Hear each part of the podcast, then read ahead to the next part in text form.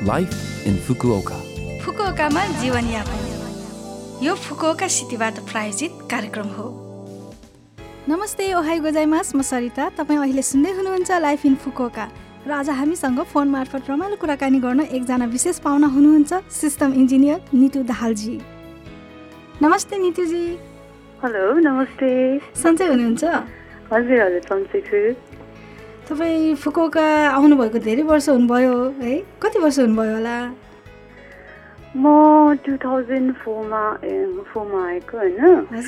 Two thousand twenty हुँदाखेरि अब पन्ध्र वर्ष कम्प्लिट भयो भनौँ न। हजुर पन्ध्र वर्ष। अनि तपाईँ स्टुडेन्ट भिजामा आउनु भएको थियो कि कसरी? हजुर हजुर। पहिला आउँदाखेरि चाहिँ स्टुडेन्टमा आएको थिएँ होइन? भाषा विद्यार्थीको रूपमा आएर हजुर अनि कलेजहरू सकेको यताबाट। हजुर। अनि तपाईँ सिस्टम इन्जिनियर हुनुहुन्छ है? हजुर। आजकल अनि कोरोनाको टाइममा काममा कतिको व्यस्त हुनुहुन्छ होला? कोरोनाको टाइममा अब मेरो काम पनि आइटी क्षेत्रमा भएकोले होइन? घरबाटै कामहरू भइरहेको छ है? खासै हजुर, अफिस हजुर। चाहिँ गएको छैन रिमोट वर्कै भइरहेको छ। ठिकै छ अनि साइडमा यसो बिजनेस पनि गर्दैछु त्यसमै हल्का बिजी छु भन्नु पऱ्यो। हजुर। त्यही तपाईँको श्री गणेश बुटिक। पनि छ होइन? त्यसमा। व्यस्त हुनुहुन्छ होला है? हल्का फुल्का। हजुर। श्री गणेश बुटिकको बारेमा यसो छोटकरीमा परिचय दिनुहोस् न कहाँ छ होइन? कसरी अब तपाईँले अब गर्दै हुनुहुन्छ यहाँ? यसो बताइदिनुहोस् न हामीलाई। यो चाहिँ मैले चार वर्ष जति अगाडि सुरु गरेको हो होइन? हाम्रो यो रेस्टुरेन्ट पनि छ अनि प्लस अब केही थप केही नयाँ गरौँ भन्ने हिसाबले चाहिँ बुटिक खोलेको। चाहिँ हाकातामा छ रेस्टुरेन्ट चाहिँ माथि छ है। हाम्रो हाकातामा चाहिँ छ। हजुर हाकाताको कुन ठाउँमा होला? हाकाता एकीबाट नजिकै छ हाकाता एकीमा है होइन? पाँच। मिनट जति हिँड्नुपर्छ त्यहाँबाट। हजुर त्यही छ। हजुर। रेस्टुरेन्ट पनि छ भन्नुभयो होइन? Restaurant Shri Ganesh restaurant?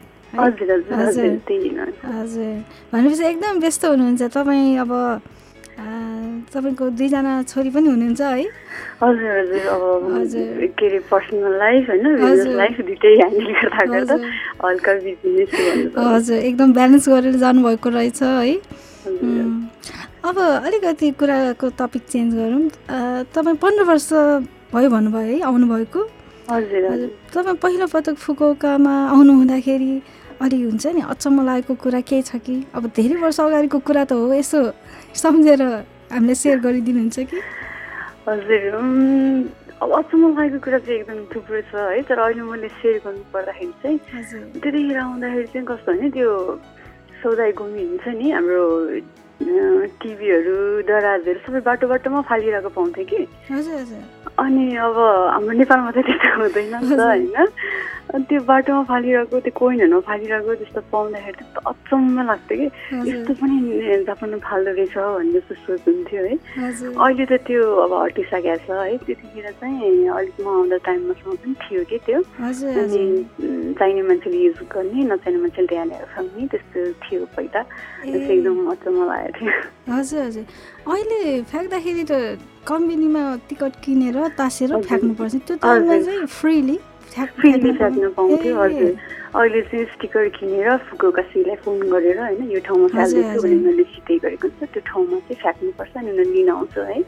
पहिला चाहिँ त्यस्तो थिएन। पहिला। चाहिँ आफूलाई फ्याँक्नु मन लागेको कुरा चाहिँ त्यो एक ठाउँमा लगेर जम्मा गरिदिन्थ्यो अनि चाहिने मान्छे त्यहाँ गएर लिन जान्थ्यो। यो कुरा त मलाई पनि एकदम अचम्म लाग्यो। मलाई थाहा थिएन। र हजुर पहिला चाहिँ थियो। हामी आउँदासम्म अलिअलि थियो। त्योभन्दा अगाडि अझ धेरै थियो अरे भन्थ्यो है। म आउँदासम्म चाहिँ मैले चाहिँ त्यो टिभीहरू अनि हाम्रो यो टोस्टरहरू धेरै फालेको देखेको थिएँ कि बाटो बाटोमा अब यो लामो बसाइमा फुकुकामा परिवर्तनहरू त पक्कै भइरहेकै छ होला। होइन कस्तो पाउनु भएको छ चेन्जेसहरू अब पन्ध्र वर्ष अगाडि र पन्ध्र वर्ष पछाडि त धेरै नै परिवर्तन भएको छ होइन? फुकुका सिक्किममादेखि लिएर अब हामी नेपालीहरूको लाइफमा होइन? अब सङ्ख्यामा भनौँ। चाहिँ हिसाबको कुरा गर्दाखेरि धेरै कुरामा परिवर्तन भएको छ। एउटा त अब पहिला म आउँदाखेरि हाम्रो फुकुकामा सङ्घ संस्था भनेको केही एउटा दुइटा थियो होइन? आउँदाखेरि अब फुकुका नेपाल सोसाइटी थियो अनि त्यसमै लाग्दा लाग्दा हामीले चाहिँ टु थाउजन्ड नाइनतिर चाहिँ एनआरएन स्थापना गऱ्यौँ क्षेत्रमा होइन। अनि त्यतिखेर म पनि बसेर चार वर्ष जति एनआरएनमा काम गरेँ होइन। अनि त्यसपछि चाहिँ धेरै सङ्घ संस्थाहरू छ अहिले तपाईँले पनि हुनुहुन्छ स्कुल काम होइन कति सङ्घ संस्थाहरू बढेको छ त्यो चाहिँ मलाई ठिकै पनि लाग्छ है। अब मान्छे एउटा सामाजिक प्राणी हो होइन? सङ्घ संस्थाले चाहिँ हामीलाई समाजमा रहन समाजमा बस्नु सिकाउँछ जस्तो लाग्छ। र हुन्जेल हामी विदेशमा हो होइन? विदेशमा हुन्जेल एउटा सङ्घ संस्थामा आबद्ध भएर आफ्नो व्यक्तित्व विकासको लागि पनि केही टेवा गरेको छ जस्तो लाग्छ।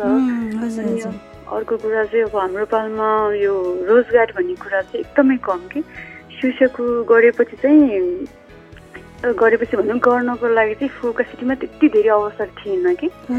त्यतिखेर मैले चाहिँ टु थाउजन्ड इलेभेनमा सुइसकु गरेको होइन त्यतिखेर चाहिँ हो फलानुले सुइसक गरेछ भन्ने एउटा त्यो न्युज जस्तै भन्थ्यो कि। हजुर। अनि अहिले चाहिँ अब हाम्रो के भन्दाखेरि धेरै भाइ बहिनीहरूले सुइसकु गर्नुभएको छ नयाँ नयाँ फिल्डमा गर्नुभएको छ। हाम्रो सिग्ने स्कुलको एफसी भनेर एउटा स्कुलका फु फुटबल टिम पनि छ होइन त्यहाँ पनि धेरै नयाँ नयाँ भाइहरूले चाहिँ अहिले सुसु गर्नुभएको छ कुनै आइटी फिल्डमा हुनुहुन्छ कुनै अब एग्रिकल्चरमा हुनुहुन्छ है कुनै अब फ्लावर एरेन्जमेन्टको खाइसामा सुसु गर्नुभएको छ यो त स्कुलका सिटीमा चाहिँ धेरै रोजगारको अवसर बढेको छ जस्तो लाग्छ मलाई अनि अर्को कुरा भन्नुपर्दाखेरि चाहिँ हाम्रो एउटा अब नेपालीहरूको सङ्ख्या भनौँ न अब मैले पनि टु थाउजन्ड सिक्सटिनबाट तिज इभेन्ट भनेर हर हरेक वर्ष गर्दै आएको छु है। तिज इभेन्ट। अब पहिला पहिला हामीलाई एउटा इभेन्ट गर्दाखेरि पचास साठीजना जम्मा गर्नलाई गाह्रो हुन्थ्यो नि। अहिले एउटा इभेन्टमा दुई सय तिन सयजना सजिलै जम्मा हुन्छन्। भनेपछि हामी यति धेरै पढेका छौँ होइन। यो अभियसली यो फिफ्टिन इयर्सको अन्तरालमा चाहिँ धेरै कुराहरू चेन्जेस भएको जस्तो लाग्छ मलाई। धेरै कुराहरू राम्रो कुराहरू परिवर्तन भएको छ। भनेपछि एकदम नेपालीहरूको लागि एकदम पोजिटिभ चेन्जेसहरू तपाईँले पाउनु भएको छ। धेरै छ होइन? नेगेटिभ पनि छन् एकदम कम छन् होइन? अब पहिला जस्तो म पढ्छु म के गर्छु भनेर आउने स्टुडेन्टहरू चाहिँ म एकदमै कमै देख्छु होइन? चाहिँ म कमै देखेछु त्यो चाहिँ एउटा फ्याक्ट जस्तो लाग्छ भन्ने चाहिँ अब बाँकी कुरा चाहिँ नभएको त होइन यो पनि धेरै कम छ तर अरू बाँकी कुरा चाहिँ धेरै पोजिटिभ चेन्जेसहरू नै भएको छ जस्तो लाग्छ। हजुर हस् त नितिजी आज हामी कार्यक्रमको अन्त्यतिर आइसक्यौँ। तपाईँको सक्रिय अझ हामी हेर्न पाऊँ फुकौकामा। अब तपाईँ बिजनेस पनि गर्दै हुनुहुन्छ अफिस पनि गर्दै हुनुहुन्छ घर पनि हेर्दै हुनुहुन्छ है? हजुर। तपाईँको बिजनेसको प्रगति अनि तपाईँको फर्दर सक्रियताको लागि एकदम शुभकामना। अनि दसैँ आउनु आउ आयो भन्नु पऱ्यो होइन हिजोदेखि। हजुर। र दसैँको धेरै शुभकामना तपाईँलाई।